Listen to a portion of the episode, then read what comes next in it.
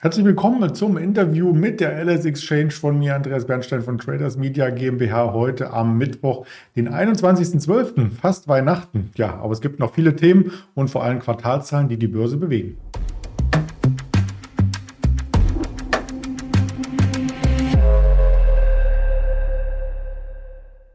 Und genau das möchten wir heute mit dem Fight in Düsseldorf besprechen. Bevor ich Ihnen zuschalte, noch der Risikohinweis. All das, was wir hier sagen, ist reine Information, keine Anlageberatung und keine Handelsempfehlung. Und dann nehme ich den Fight gleich mal dazu. Guten Morgen nach Düsseldorf. Ja, Andreas, guten Morgen. Ich grüße dich. Ja, wir fangen heute mal ein bisschen anders an, den DAX ein bisschen später. Wir beginnen mal mit den Quartalzahlen. Gibt tatsächlich noch welche vor Weihnachten und da hat gestern äh, der weltgrößte Sportschuhhersteller Nike die Zahlen vorgelegt und die kennt man natürlich nicht nur von der WM in Katar. Bis ins Endspiel ist der Sponsor auch gekommen übrigens, sondern auch von vielen äh, Mannschaften, zum Beispiel aus der Bundesliga von RB Leipzig, Hertha BSC, Eintracht Frankfurt, VW äh, Wolfsburg, VfL Wolfsburg, so rum, VW gibt's auch in Wolfsburg. Ähm, also, es ist ein Riesenunternehmen. Ja, genau. Das war natürlich eine Sensation, was gestern Abend kam. Die Aktie hat 13 Prozent auf die Quartalszahlen gemacht im nachbörslichen Handel. Äh, fangen wir an.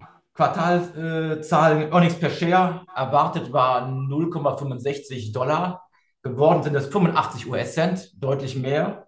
Auch die Revenues, die Umsätze deutlich gestiegen von 12,5 auf 13 irgendwas, 13,9 meine ich. Nur die Marge ist etwas runtergegangen. Das ist aber auf eine Rabattaktion zurückzuführen. Deswegen alles im grünen Bereich. Und ja, heute Morgen im Fahrwasser der Adidas, ja, die üblichen Verdächtigen. Wir haben JD Sports, Under Armour, Lululemon, aber auch natürlich Adidas und Puma.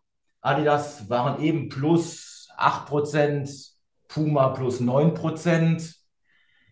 Ja, die Werte sind ausgebombt gewesen. Die Adidas hatte vor kurzem ihr Sechs-Jahrestief getestet. Und mit diesen Vorstandswechselgeschichten hat sie dann den Befreiungsschlag nach oben gemacht. Und sowas jetzt obendrein, das hilft der Aktie. Puma hatte das Corona-Tief getestet. Ja, beide Werte ausgebombt. Und jetzt gibt es noch einen Weg, der ist nach oben. Ja, das könnte man auch bei Nike jetzt meinen, der mittelfristige Abwärtstrend ist überschritten mit den aktuellen Zahlen und man hat beim Umsatz, ich habe da auch ein bisschen reingebohrt in die Zahlen, tatsächlich in jeder Region ein Wachstum gesehen vom Umsatz, außer in China. Das ist noch so ein bisschen ähm, das ähm, ja, Leidensbein, wenn man das so ausdrücken möchte. Und selbst in Berlin, da habe ich mal vor die Haustür geschaut, gibt es einen neuen Store seit letzter Woche. Also die expandieren weiter. Ja, genau. Und das mit dem China-Geschäft, äh, das betrifft alle. Das ist bei vielen schon so reduziert, dass es gar nicht mehr so ins Gewicht fällt. Also das kann nur besser werden. Und äh, also von daher ist es egal. Ja, es kann noch besser werden, dachten sich auch viele im DAX gestern, als wir vorbürstlich an der 13.700 standen, eröffnet gestern 13.800 heute, über der 13.900 bisher geblieben und sogar die 14.000 mal kurz angelaufen. Ist das schon die Weihnachtsrallye? Also was es auf jeden Fall ist, es ist so ein bisschen die Rallye der Ausgebombten, würde ich es sagen. Wenn wir gucken, wer hier so ein Plus ist. Ähm, wir haben äh, HelloFresh zweieinhalb Prozent, Delivery Hero viereinhalb Prozent, äh, europaweit. Wir haben die Philips plus vier Prozent. Die haben allerdings auch gute Nachrichten gebracht. Äh, heute Morgen mit ihrer Dreamstation. Aber ansonsten ist der Wert aufgrund der Probleme mit den Beatmungsgeräten ziemlich ausgebombt gewesen äh, ja, das ist für viele ein Befreiungsschlag und das ist heute so dieser, ja, hm. der und Tag. Da, da, zählt man auch Zalando mit rein, äh, sicherlich. Die können ja auch ein bisschen profitieren von Nike und Adidas, weil genau solche Produkte darf man ja da bestellen. Aber es gibt auch weitere Unternehmensmeldungen, nicht direkt aus dem DAX, sondern aus der zweiten Reihe. Die Aurubis, ähm, die hat ein Rekordergebnis ähm, hier äh, vermeldet. Dividende steigt, das sieht gut aus, oder?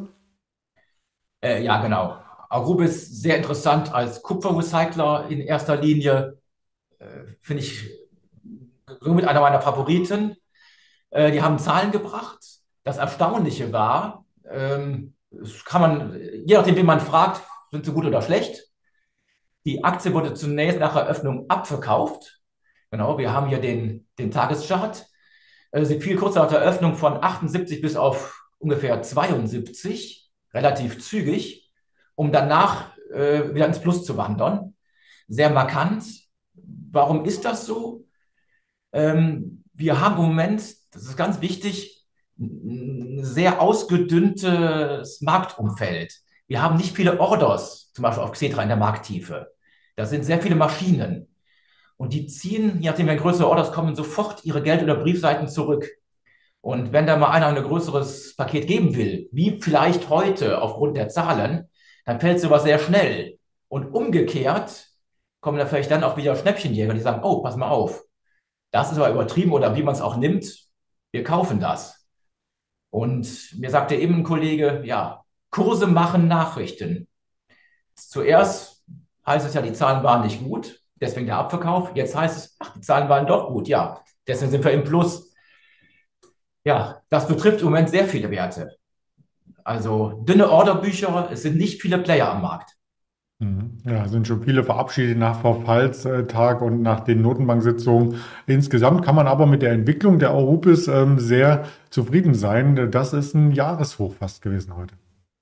Ja, ähm, in der Ad-Hoc fand ich einen sehr wichtigen Satz. Sie haben gesagt, gestiegene Preise, Metall- und Schwefelsäure überkompensieren die Energiekosten.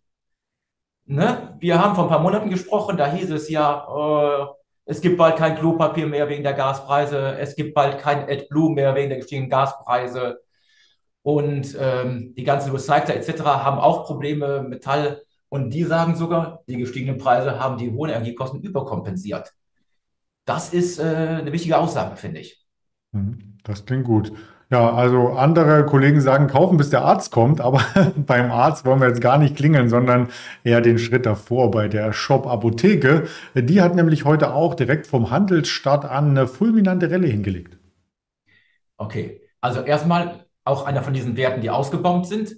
Sie war in der Spitze bei 250 Euronen. Ähm, sie macht heute ungefähr 7%. Es gab aber auch eine Kaufempfehlung der Citibank bezüglich des E-Rezepts in Deutschland, dass das da sehr gut funktionieren wird und ein Wachstumstreiber wird. Ähm, nichtsdestotrotz, äh, meine persönliche Meinung, die Gewinnschätzungen, die ich mal eben auf dem, ja, auf dem Bloomberg angeguckt habe, sehen Gewinne erst 2025 vor von einem Euro 30 die Aktie. Ja, und das mit einem Kurs von jetzt 47,50 Euro finde ich immer noch sehr sportlich. Und ähm, naja, ich bin ja kein Freund von solchen Aktien, aber keine Ahnung. Sie reagiert nach oben. Vor zwei Tagen hat auch der Vorstand noch Aktien hinzugekauft. Das sind natürlich Sachen, die dann, das summiert sich dann und sorgt halt für einfach für einen, für einen Trendwechsel. Du musst, du musst ja auch kein Freund von Apothekenprodukten sein. Du bist ja noch jung. Ja, genau. Ich bin ja noch jung, richtig. Das wollte ich hier auch noch mit reinbringen. Und wenn wir einmal bei der Branche sind, wir haben vorhin mit Nike und Adidas zwei Player aus einer Branche vorgestellt, schauen wir auch noch gleich äh, zur Rose. Das ist nicht etwa ein Gasthaus, sondern das ist auch eine Online-Apotheke. Genau, das ist der große Schweizer Mitbewerber. Und die hatten keine Nachrichten, aber die sind halt auch im Fahrwasser der, äh, einmal der Shop-Apotheke und auch der, im Fahrwasser der ausgebombten Werte heute plus 6 Prozent. Mhm.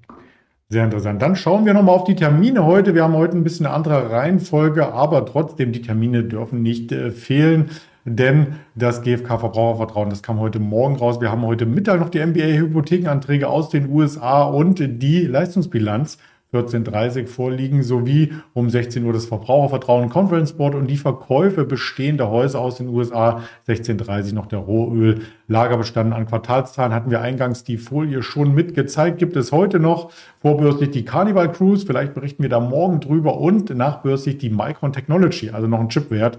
Das dürfte interessant werden und werden wir auch als Update auf den Social Media Kanälen mit verarbeiten. Ganz lieben Dank für deine Expertise, mein lieber Veit, und dann wünsche ich schon mal, falls wir uns nicht nochmal sehen, ein schönes Weihnachtsfest. Ja, Andreas, das wünsche ich dir auch. Alles Gute. Danke, ciao.